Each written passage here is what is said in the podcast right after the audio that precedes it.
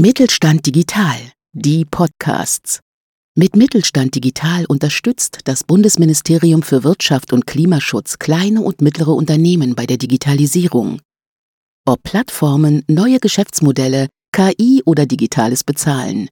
Wir machen Digitalisierung begreifbar. Digital im Jetzt. Erfolgreich in der Zukunft. Wie organisiere ich die Digitalisierung? Wer kann mir dabei helfen? Und welche Chancen sind damit verbunden? Herzlich willkommen beim DigiCast, dem Podcast für erfolgreiche Digitalisierung im Handwerk.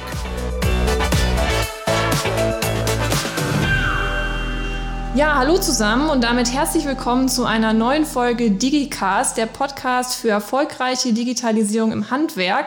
Wir freuen uns, dass ihr heute alle wieder eingeschaltet habt. Mein Name ist Eva Lomme aus dem Schaufenster Krefeld aus dem Mittelstand Digitalzentrum Handwerk und wir haben heute einen spannenden Gast eingeladen von der Firma Peri und es geht heute um das Thema 3D-Druck.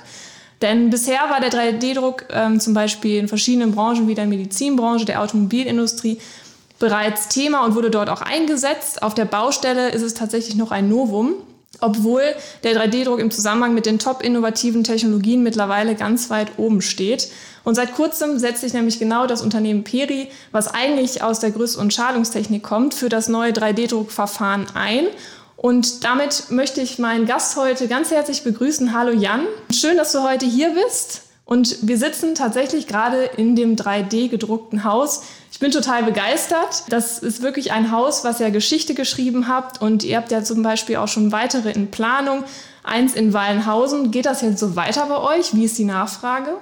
Ja, hallo erstmal. Schön, dass ihr da seid und dass ihr den Weg nach Beckum gefunden habt. Freut mich sehr. Ähm, ja, also die Reise ist für uns jetzt schon weitergegangen tatsächlich. Beckum war ja für uns das erste Haus, ähm, was wir gemacht haben. Das Haus in Wallenhausen, was du angesprochen hast ist zwischenzeitlich auch schon fertig. Also da, auch da, die Mieter sind im Juli diesen Jahres sind die eingezogen. Ähm, wir haben das nächste Projekt in Deutschland realisiert. Gerade jetzt sind wir in Österreich am Drucken. In den USA haben wir auch schon gedruckt. Also die Reise geht, geht für uns immer weiter. Wie kommt es denn, dass ausgerechnet ein erfolgreiches, weltweit führendes Schalungs- und Gerüstbauunternehmen zum 3D-Druck kommt? Ja, also wir haben vor, ich glaube, vor fünf, sechs Jahren war das, da hat äh, Peri eben die Entscheidung getroffen, eine Abteilung ähm, zu gründen. Heute wird man das Neudeutsch wahrscheinlich irgendwie Think Tank nennen, ähm, aber eine Abteilung, die eben weit in die Zukunft schaut ähm, und schaut, was da für Technologien ähm, kommen, die unser bestehendes Geschäft, und das ist eben Schalung und Gerüst, unter Umständen mal in Frage stellt. Ähm, und da ist das Thema 3D-Druck das erste, was da jetzt irgendwie mal rausfällt. Weil natürlich, wenn ich eine Schalung verwende, benutze ich die, um Beton zu formen. Und wenn ich jetzt Beton ohne eine Schalung formen kann, dann ist es was, was uns als Peri ganz arg interessiert auf jeden Fall mal. Ähm, und dann wollen wir uns eben damit beschäftigen, wie auch immer das dann aussieht. Ähm, und dann eben, und da kommt wieder der Anspruch, den Peri hat als Technologie- und Innovationsführer, wir wollen nicht nur mitschwimmen, sondern wir wollen das dann eben auch von vorne treiben. Und so sitzen wir jetzt im ersten Haus, gedruckten Haus von Deutschland und gehen diesen Weg. Ja, und Spaß macht das auch, sich das hier alles mal anzuschauen und auch mal zu ertasten. Ich meine, wenn ich hier über die Wand streiche, dann fühlt sich das eigentlich wie immer an. Wie funktioniert das denn jetzt genau mit Betondruck und was sind so die Unterschiede zur herkömmlichen Baustelle? Ich glaube, das Augenscheinlichste ist erstmal, dass wir eben nicht mehr Stein auf Stein bauen, also dass jemand, ein Maurer eben läuft und die, die Steine übereinander setzt, sondern dass wir beim Ein- und Mehrfamilienhausbau eben jetzt ein Portal aufbauen. Also wir, wir bauen ein Portal ähm, auf und innerhalb dieses Portals entsteht dann das Gebäude, Schicht für Schicht eben, so wie man das aus dem klassischen äh, Polymer-3D-Druck eigentlich kennt, ähm, dass eben eine Maschine äh, Schichten übereinander stapelt und daraus dann das Gebilde, in unserem Fall jetzt das Haus eben entsteht. Und da vielleicht auch eine nette Anekdote tatsächlich, die, die Software, die wir in unserer Maschine jetzt verwenden, die kommt auch aus dem, tatsächlich aus dem Polymer 3D-Druck und hat eben einfach noch nicht mitgekriegt, dass sie jetzt nicht mehr so kleine, schöne Dinge druckt, sondern zwischenzeitlich jetzt Häuser. Okay, ja, du hattest gerade was vom Portal erzählt. Kannst du noch mal genau beschreiben, wie, das, wie der Drucker dann da verwendet wurde und wie das vonstatten ging? Ja, also wir haben den Drucker eben bei uns in der Halle äh, abgebaut. Das heißt, der kommt dann ähm, zum Teil eben zusammengebaut nur noch hier auf, dem, auf der Baustelle an. Dann brauchen wir einen Kran um eben die verschiedenen Teile vom Portal zusammenzubauen. Also das schwerste Teil wiegt irgendwie 180 Kilo, also man, man braucht einen Kran, der ja aber ohnehin immer auf der Baustelle ist. Und äh, dann wird das Portal eben nach und nach hier aufgestellt. Also zunächst eben die Achsen, die die Höhe geben, dann bauen wir die Längsachsen ein und am Ende kommt eben die Querachse mit dem Druckkopf, wo später mal das Material dann eben auch rauskommt. Ähm, dann haben wir das zusammengebaut und das ist jetzt mal der Drucker, aber um drucken zu können, brauche ich eben noch mehr. Also ich brauche ein Silo, wo das Material reinkommt oder schon drin ist und ich brauche eben eine Mischpumpe, wo das Trockenmaterial dann mit Wasser ähm, versetzt und gemischt wird, um dann das eben vom, vom Silo in den Druckkopf zu pumpen. Da wird es zwischengelagert und dann können wir da nach und nach die, die Schichten übereinander stapeln. Wichtig ist eben, dass wir können im Moment halt vertikal drucken. Wir können nicht einfach in die Luft drucken. Das bedeutet für uns eben auch, wir haben die Bodenplatte und die Decken sind einfach noch konventionell hergestellt worden. Wir haben zwar immer die Randabschalung gedruckt und sparen uns da die Schalung irgendwie schon mal so ein bisschen ein, aber grundsätzlich sind die eben noch konventionell gebaut. Ähm, und wir mussten dann eben auch immer wieder Lösungen eben für Fenster finden, für ähm, Türen finden. Also wie, wie löse ich den Sturz, dass ich nicht in die Luft ähm, drucken muss. Und ähm, da haben wir eben für unsere verschiedenen Pro Projekte unterschiedliche Lösungen gefunden, um, um das eben realisieren zu können. Wichtig für die Ausführung auch noch, und das ist irgendwo der, der Kern vom 3D-Druck. Wir müssen ja Schichten übereinander stapeln. Und die sollen sich eben auch so miteinander verbinden, dass, wenn wir jetzt so, wie wir hier im Haus sitzen, dass das Haus nicht zusammenkracht. Also, dass die Lagen nicht in sich zusammenfallen. Ähm, und das ist dann eben immer eine Kombination aus, wie groß ist mein Grundriss. In dem Fall haben wir tatsächlich nicht das, den kompletten Grundriss auf einmal gedruckt, sondern haben den in drei Druckabschnitte eben unterteilt. Und das ist genau eine Kombination eben aus Grundriss, wie lange brauche ich, um die erste Lage zu drucken und dann die nächste Lage und die nächste Lage, wie schnell drucke ich, was habe ich für ein Material, wie schnell härtet das eigentlich aus. Und diese Kombination aus den drei Faktoren, da muss ich eben den Sweet Spot finden, dass sich die, die Lagen eben optimal miteinander verbinden. Das heißt, auf der einen Seite, sie fallen nicht in sich zusammen und sind aber auch, die einzelne Lage ist noch nicht so ausgehärtet, dass wenn ich die nächste Lage drüber stapel, dass sie sich nicht mehr verbinden können. Das ist eben irgendwo dann schon auch der Kern vom 3D-Druck das war früher tatsächlich auch für uns noch eine Herausforderung. Ja, also die Kollegen, als sie mit dem 3D-Druck gestartet sind, haben die wirklich, muss man sich so vorstellen, in, äh, bei uns im Hof gestanden mit Mörtelpumpe und Schlauch und haben versucht, Lagen übereinander zu stapeln. Mit mäßigem Erfolg, ehrlicherweise. Ähm, aber zwischenzeitlich, wie man, wie man jetzt hier in dem Haus eben auch sieht, haben wir das ganz gut im Griff. Ja, die äh, vorherige Planung bzw. das Testen hat sich auf jeden Fall gelohnt, würde ich sagen. Weil das Haus steht. das ist schon mal gut. Es, es ist auch offiziell genehmigt, es wird nicht zusammenfallen. Hier werden Leute drin leben. Ja, und genau Thema Baustelle vielleicht nochmal. Wie habt ihr die verschiedenen Gewerke dann eingebunden oder berücksichtigt? Zum Beispiel der Elektriker, das du mir vorhin schon erzählt, der musste keine Schlitze mehr klopfen. Was ist Thema Fensterbau? Also was sind so Besonderheiten jetzt beim 3D-Druck im Vergleich zur herkömmlichen Baustelle? Für uns ist immer wichtig, diesen Gedanken zu transportieren, dass der 3D-Drucker eben einfach nur ein Werkzeug ist, mit dem ich den gesamten Bauablauf irgendwie schneller und günstiger machen kann. Und da ist eben das Thema Elektrik, was du jetzt angesprochen hast. Wir haben diese Aussparung für Lichtschalter, für Steckdosen und so weiter in der Planung, in der 3D-Planung eben schon mit berücksichtigt und das dann quasi nicht gedruckt. Ähm, also der, der Elektriker muss nicht auf die Baustelle gehen und haufenweise Schlitze schlagen, was auch irgendwie eine Arbeit ist, wo er keinen Bock drauf hat und was auch einfach viel Zeit kostet. Also das können wir uns auch ähm, eben zum Beispiel sparen. Ähm, die Türen und Fenster, die Stürze, in dem Fall ist es tatsächlich relativ einfach, weil die einfach immer auf Deckenhöhe bei dem Gebäude sind. Das heißt, da war das kein Problem. Filigrandecke wurde dann einfach eingelegt, aber beim Gebäude in Wallenhausen zum Beispiel haben wir einfach Metallplatten dann genommen und die dann beim Druck irgendwann aufgelegt auf die gedruckte Struktur und so konnten wir die nächste Lage dann für den Sturz quasi da drüber drucken. Auch Abwasserrohre sind hier in den, in den Wänden mit Aussparungen schon berücksichtigt. Die, ähm, der Durchbruch für die Lüftung nach außen haben wir auch mit berücksichtigt, muss dann nicht mehr durchgebrochen werden irgendwann, wenn der Rohbau mal steht. Also das ist immer das, das Denken, was wir versuchen zu transportieren. Wie kann ich mit dem Werkzeug 3D-Drucker mein Gesamtprojekt schneller und günstiger machen? Und wenn wir dahin kommen, so zu denken, dann fängt es an, richtig Spaß zu machen. Und wenn wir jetzt mal uns das Thema digitale Transformation anschauen, was ja auch in aller Munde gerade ist und auch natürlich die Handwerksbranche mittlerweile stark betrifft, ist, sind auch die Unternehmensprozesse ein Schlagwort. Und das weckt häufig Ängste, ist zumindest unsere Erfahrung bei vielen Handwerksbetrieben. Und diese schauen dann oft auch nicht so hoffnungsvoll in die Zukunft. Definierst du das Thema Digitalisierung denn für das Unternehmen Piri? Oder wie habt ihr euch da organisiert, auch in eurem Think Tank, um vielleicht auch so ein bisschen Richtung Handwerksbetriebe zu motivieren und die Hoffnung etwas zu wecken, das Thema auch anzugehen? Also das Thema Digitalisierung wird bei Peri auf verschiedenen aus verschiedenen Perspektiven irgendwo betrieben ähm, und auch in unterschiedlichen Abteilungen. Also dieser Think Tank, der, der schaut jetzt nicht nur unbedingt Richtung Digitalisierung, natürlich auch. Ähm, aber was heißt das für uns? Also auf der einen Seite hat Digitalisierung irgendwie eine interne Perspektive und auf der anderen Seite eben auch eine externe Perspektive. Also natürlich wollen wir bei uns intern die Prozesse ähm, effizienter gestalten und digitalisieren, wo es eben Sinn macht und, und funktioniert. Und das andere, und da ist, fällt eben auch der 3D-Druck rein, da geht es einfach darum, was können wir unseren Kunden eigentlich anbieten in Sachen Digitalisierung. Und da haben wir einen, einen bunten Blumenstrauß, was wir unseren Kunden heute schon anbieten können. Neben Software, Apps, natürlich die ganze BIM-Thematik, wo wir unterwegs sind.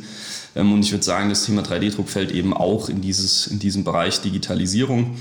Ähm, genau, also digitale Angebote sozusagen.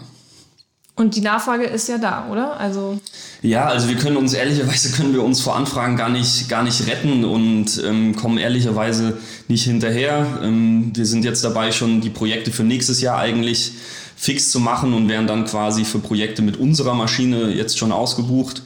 Also ähm, ja, wir, wir blicken sehr hoffnungsvoll in die Zukunft und sind einfach super happy, wie, wie ähm, einmal das mediale Interesse ist, aber auch tatsächlich das Interesse von der Baubranche und von, von wirklichen Kunden von uns. Mal.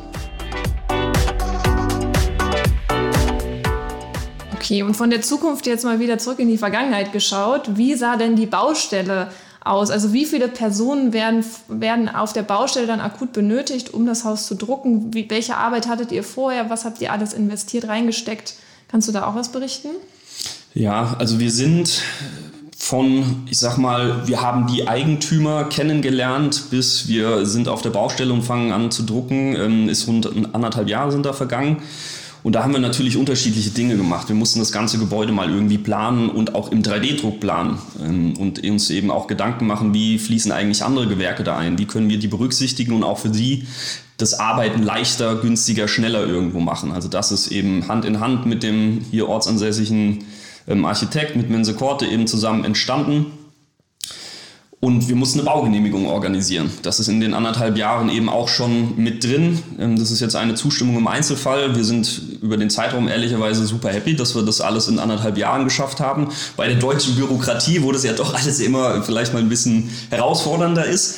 Ähm, aber auch da, das ist wirklich sehr, sehr positiv gelaufen. Ähm, die, die Kollegen in den Behörden, die hatten auch einfach super Lust auf dieses Thema und haben uns da einfach sehr, sehr gut dabei unterstützt, sodass wir ähm, das realisieren konnten. So, das ist, also das ist das eine, was passiert ist. Dann haben wir natürlich bei uns verschiedene Testdrucke auch mal gemacht. Ne? Also das, die Technologie und der Drucker ist irgendwo das eine und die ist cool und wir glauben daran, aber das andere ist auch, ich muss das ja auf der Baustelle einsetzen können. Ich muss da einen funktionierenden Bauprozess um diese Technologie drumherum bauen. Also die Frage, ich, ich kann nicht in die Luft drucken. Wie, wie mache ich irgendwie Stürze für Fenster, für Türen? Wie mache ich das mit der Elektrik? Da haben wir verschiedene Dinge eben entwickelt und dann auch mal ausprobiert. Und dann haben wir, als wir dann die Genehmigung auch hatten, haben wir die Maschine bei uns in der Halle zusammengepackt, hierher gekarrt und hier dann aufgebaut und dann ging es los. Und dann brauchen wir, im Grunde genommen brauchen wir dann zwei Leute, um diese Maschine eben zu bedienen. Bei uns hier auf der Baustelle waren es jetzt noch ein paar mehr, weil wir natürlich das das erste Mal gemacht haben und auch noch ein bisschen Forschung und Entwicklung dazu gepackt haben. Ähm, aber grundsätzlich werden in Zukunft ähm, zwei Leute gebraucht, die die Maschine bedienen. Einer, der so den Druckprozess im, im Auge hat und einer, der sich ums Materialmanagement kümmert. Und dann geht's los. Aber ehrlicherweise, also natürlich ein bisschen überspitzt gesagt, die Baustelle der Zukunft ist langweilig. Also wenn die Maschine mal läuft, dann haben die beiden nicht mehr ganz so viel zu tun. Würdest du auch sagen, dass der Handwerker der Zukunft dann andere Skills braucht, andere Fertigkeiten, um auf den zukünftigen Baustellen dann auch zu arbeiten? Es ändert sich natürlich ein bisschen was. Ähm, wenn ich jetzt auf einmal eine Maschine bediene und nicht mehr selbst mauere, ähm, dann ändert sich was. Aber das ist jetzt auch keine Raketenwissenschaft. Also man kann das, man kann das lernen, wir können das trainieren. Ähm, und so ist es auch gelaufen jetzt mit unseren bisherigen Kunden. Also das eine Gebäude in Süddeutschland, das haben wir mit, der, mit einem lokalen Bauunternehmen gebaut. Die, die treiben das Thema jetzt auch voran und investieren in eine Maschine. Die haben wir trainiert. Ähm, die Firma Röser, die eine Maschine gekauft hat, auch die haben wir trainiert. Man kann das lernen. Wenn man schon mal mit Beton gearbeitet hat, hilft das, ist aber jetzt nicht zwingend nötig. Und du hast vorhin was von kostengünstig erwähnt. Da bin ich natürlich direkt hellhörig geworden, weil wir wissen ja alle, wir haben eigentlich akute Wohnungsnot. Ähm, die Betriebe können sich vor Aufträgen kaum retten. Würdest du sagen, dass das Verfahren jetzt hier äh, auch schneller vonstatten gehen kann, dass man vielleicht auch fehlerfreier bauen kann und dass es dann dadurch auch kostengünstiger wird? Ja, das sind natürlich die Versprechungen und die Mehrwerte, die wir sehen und auch warum wir uns damit beschäftigen. Also mehr Häuser in kürzerer Zeit bauen, das ist das Ziel und das ist ehrlicherweise auch das, was wir liefern müssen und beweisen müssen. Ist das heute schon der Fall? Nein. Ähm, wir haben jetzt, ich habe es vorhin ein bisschen aufgezählt, wir haben jetzt fünf Projekte äh, realisiert. Das ist natürlich überhaupt nichts im Vergleich zu, wie lange wir schon bauen. Ähm, aber es sind erste Schritte und ähm, das, was wir sehen, ist schon mal sehr vielversprechend. Also in dem Haus, in dem wir jetzt gerade sitzen, wenn wir das jetzt heute nochmal drucken würden, dann wären wir schon auf dem gleichen Kostenlevel wie konventionelles Bauen. Und das nach dem ersten Mal sozusagen. Also das ist schon auch etwas, wo wir einfach sehr, sehr glücklich sind, auch ein bisschen stolz, dass wir das geschafft haben. Das könnte ihr sein. Und es steckt natürlich noch ordentlich Potenzial drin, ne? wie ich raushöre. Absolut. Ich meine, das ist das erste Mal. Wir haben hier viel gelernt. Jetzt muss man sich vorstellen, die Lagen, die wir jetzt hier im Haus gerade eben an den Wänden sehen, die sind zwei Zentimeter hoch. Wenn wir jetzt auf einmal vier Zentimeter hochdrucken, äh, da sind wir auf einmal 50 Prozent schneller. Also das ist das eben das Spannende auch an so äh, disruptiven Technologien, ne? dass wir nicht darüber reden, dass wir irgendwie um ein paar Prozent irgendwie schneller und günstiger werden, sondern wir reden hier über einen Faktor. Und das ist natürlich das, was uns antreibt auch. Ja, und ein weiteres Thema, was äh, ja gerade sehr populär ist, da geht es um Nachhaltigkeit, nachhaltiges Bauen. Wie ist das mit dem 3D-Druck vereinbar? Ja, also es ist ein Thema, was immer öfter an uns herangetragen wird. Ähm, jetzt drucken wir hier immer noch mit einem Material, was ähm, auf Zementbasis basiert. Das ist natürlich ähm, nicht das Nachhaltigste, aber wir können das Thema Nachhaltigkeit eben auch in Zukunft bespielen. Also auf der einen Seite können wir nur noch das drucken, was wir statisch auch wirklich brauchen und können dadurch den Materialbedarf reduzieren. Und das andere ist, dass wir eben an Forschungsprojekten arbeiten, in Kooperation eben so Themen angehen wie mit recyceltem Material drucken, mit geopolymeren Drucken, also mit nachhaltigeren Materialien als Zement ähm, zu drucken. Da sind wir dran, aber wir sind auch kein Materialhersteller, ehrlicherweise wollen wir auch nicht sein. Aber wenn sich da natürlich was findet, dann freut uns das umso mehr. Ja, jetzt sitzen wir in diesem wirklich super ähm, schönen 3D gedruckten Haus. Auch die Inneneinstattung spricht mich persönlich sehr an. Ähm, was wären denn so, oder magst du mal ein bisschen erzählen, was waren denn so die Herausforderungen, die größten Herausforderungen im gesamten Prozess, also auch angefangen bei der Planung? Ja, man muss sich eben bei der Planung vor allem, das ist, ich glaube, ein wesentlicher Unterschied im Vergleich dazu, wie heute gebaut wird, dass ich einfach mir schon bevor ich auf die Baustelle gehe, viel mehr Gedanken mache, viel gesamtheitlicher ähm, plane und eine viel abgeschlossenere Planung habe, bevor ich losgehe. Und mir eben immer Gedanken mache, wie, wie kann ich mein Gesamtprojekt mit diesem 3D-Drucker schneller und günstiger machen. Also 3D-Drucker ist ein Werkzeug, damit will ich das Projekt günstiger machen und eben nicht nur die Wand. Und dann mache ich mir eben Gedanken von Anfang an darüber, wo will ich meine Schränke stellen. Will ich überall runde Wände haben? Nein, auf keinen Fall. Das macht irgendwie keinen Sinn. Auch für Bilder aufhängen ist das schwierig. Ja? Aber ich kann das ja planen. Ich kann mir Gedanken machen, was kann ich vom Innenausbau noch mitdrucken. Wie, was wir jetzt hier eben sehen, Kaminofen oder, oder ein Teil eben von der Badewanne. Also das sind die, die Dinge, die sich in Sachen Planung eben ändern, wo ich dann aber auch Vorteile habe. Ich habe das fertig geplant, gehe auf die Baustelle, drücke auf den Knopf und, und lege los. Das ist natürlich etwas, was wir diesen, diesen Planungsprozess, das mussten wir irgendwo erstmal entwickeln. Wir haben es eben das erste Mal gemacht. Das war sicherlich eine Herausforderung. Und das andere, wo wir sehr viel Lehrgeld bezahlt haben, ist, war so tatsächlich das Thema Materialmanagement. Ne? Also das Material wurde hier in, in Big Bags, in Säcken eben angeliefert und musste dann ins Silo geblasen werden, was echt ein Scheißjob war. Ähm, und uns auch viel Zeit gekostet hat, weil das Silo einfach schneller leer gelaufen ist, als wir es ähm, befüllen konnten. Dann hatten wir Standzeiten und ja, so, so haben wir verschiedene Dinge eben gelernt. Und dafür muss man, glaube ich, dann auch einfach mal auf die Baustelle und das auch einfach mal tun, weil das lernt man eben nicht in der Halle, sondern erst vor Ort. Und wo siehst du die größten Chancen dann im Gegenzug? Also ein paar hatten wir ja gerade schon angesprochen, aber vielleicht nochmal für alle Hörer und HörerInnen, ähm, was sind die Chancen? Wir werden einfach schneller und günstiger bauen können. Also das ist das primäre Ziel, was wir haben. Ähm, natürlich bei hoher Gestaltungsfreiheit, das sehen wir vor allem bei dem Haus hier, ne, wo, wo der Architekt sich einfach ausgelebt hat und die Möglichkeiten von der Technologie mal, mal ausgeschöpft hat. Und das andere ist, und das darf man, glaube ich, nicht unterschätzen, ist einfach so das Thema Attraktivität von Jobs auf der Baustelle. Ähm, also im Moment ist ja tatsächlich das Problem eher, Fachkräfte zu finden, die, die diese Arbeit vollrichten ähm, wollen. Und wenn ich denen jetzt auf einmal sagen kann, hey, du stehst auf der Baustelle irgendwie mit Tablet, Handy und bedienst eine Maschine, das ist halt eine ganz andere Geschichte, als wenn ich hier sage, hier, da ist das Haus und jetzt äh, stehst du den ganzen Tag und musst Steine übereinander stapeln. Ähm, also auch aus der Perspektive, glaube ich, kann uns das helfen und eben einfach die Attraktivität wieder steigern. Das glaube ich auch, gerade bei jüngeren Menschen, die ja auch technisch dann sehr affin sind, da wird sowas teilweise in den Jobs auch erwartet, ne? dass die Betriebe solche Technologien einsetzen. Und zumindest macht man sich dann sehr viel attraktiver auf dem Markt, auch in Richtung Bewerber. Absolut, das ist, und das ist tatsächlich auch das, was unsere Kunden uns zurückspiegeln. Ja? Also sowohl die Firma Röser als auch die Firma Rupp sagen, sie können jetzt auf einmal Leute gewinnen, bei denen sie vorher gar keine Chance gehabt hätten, wenn sie sich nicht mit diesem Thema beschäftigen würden. Und das ist ja eine ganz tolle Nachricht irgendwo. Ne? Auch, dass das nicht einfach nur was dahergesagtes ist und etwas, was man vielleicht schwer irgendwie in Zahlen fassen kann, aber was tatsächlich ein sehr relevantes Thema ist. Ja, und jetzt sitzen wir hier in dem Haus, das haben wir schon erzählt und haben auch schon ein bisschen mehr über die Details des Hauses berichtet. Wir sitzen jetzt zum Beispiel gerade an einem Tisch mit äh, gedruckten Tischbeinen. Was ist denn jetzt, wenn ich mich dafür interessiere, mir das Haus mal anschauen will? Kann ich eine Führung buchen? Wie kann ich, kann ich mir das vielleicht sogar online anschauen? Was habe ich da für Möglichkeiten? Weil es ja schon was Einmaliges. Ähm, genau, was kann ich da tun? Es gibt mehrere Möglichkeiten. Also einmal kann man einfach eine Führung buchen, eben auf der Webseite mense-korte.de. Da kann jeder eine Führung buchen. Das andere ist, ähm, ihr könnt auf unsere Webseite gehen. Da haben wir 360-Grad-Rundgänge, auch von dem Haus hier, aber auch von unserem zweiten Gebäude in Süddeutschland. Und dann kann man da sich ein bisschen durchklicken und sich mal anschauen, wie das hier drin aussieht. Da sind auch Informationen zum Bauprozess. Also auch wenn man da ähm, Fragen und Gedanken hat, kann man sich die da vielleicht beantworten schon. Das heißt, man muss nicht unbedingt nach Beckung fahren. man muss nicht unbedingt nach Beckung fahren. Man kann das auch digital machen. Ja? Ähm, in, der, in, der, heutigen Zeit ist das möglich. Ähm, und ja, immer gerne auf unsere Webseite kommen. Da, da, freuen wir uns natürlich. Super. Packen wir natürlich rein in die Podcast-Description, dass jeder das nochmal nachschauen kann. Eine wichtige Frage zum Schluss habe ich noch. Wie denkst du, wird sich das Bauen in Zukunft verändern? Oder auch wie stellt ihr euch, wie stellt Peri sich darauf ein? Naja, also wir, wir glauben eben dran, dass der 3D-Druck seinen Platz in der Baubranche haben wird. Es wird jetzt morgen nicht alles 3D äh, gedruckt, so ehrlich muss man dann auch äh, einfach sein.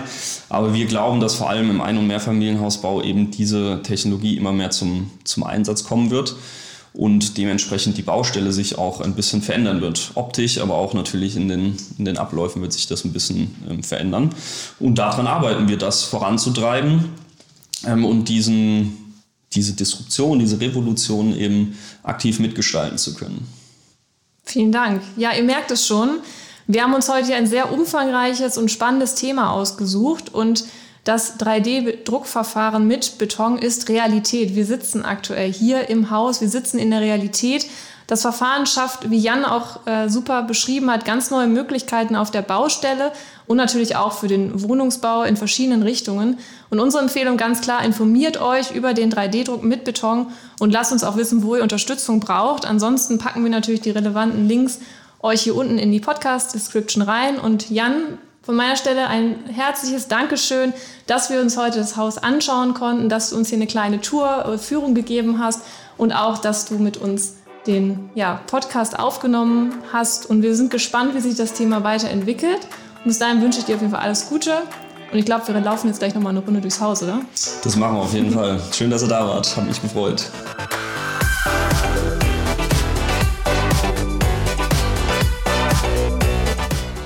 Wenn ihr mehr zu den Digitalisierungsmöglichkeiten eures Betriebs wissen wollt, besucht unsere Website handwerkdigital.de oder folgt uns in den sozialen Netzwerken. Wir freuen uns auf euch. Der DigiCast ist eine geförderte Initiative des Bundesministeriums für Wirtschaft und Energie.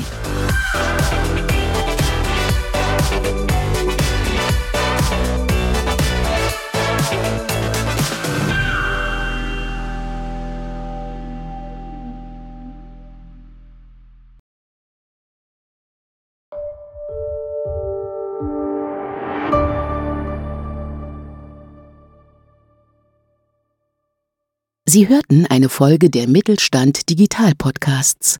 Mit Mittelstand Digital unterstützt das Bundesministerium für Wirtschaft und Klimaschutz kleine und mittlere Unternehmen bei der Digitalisierung.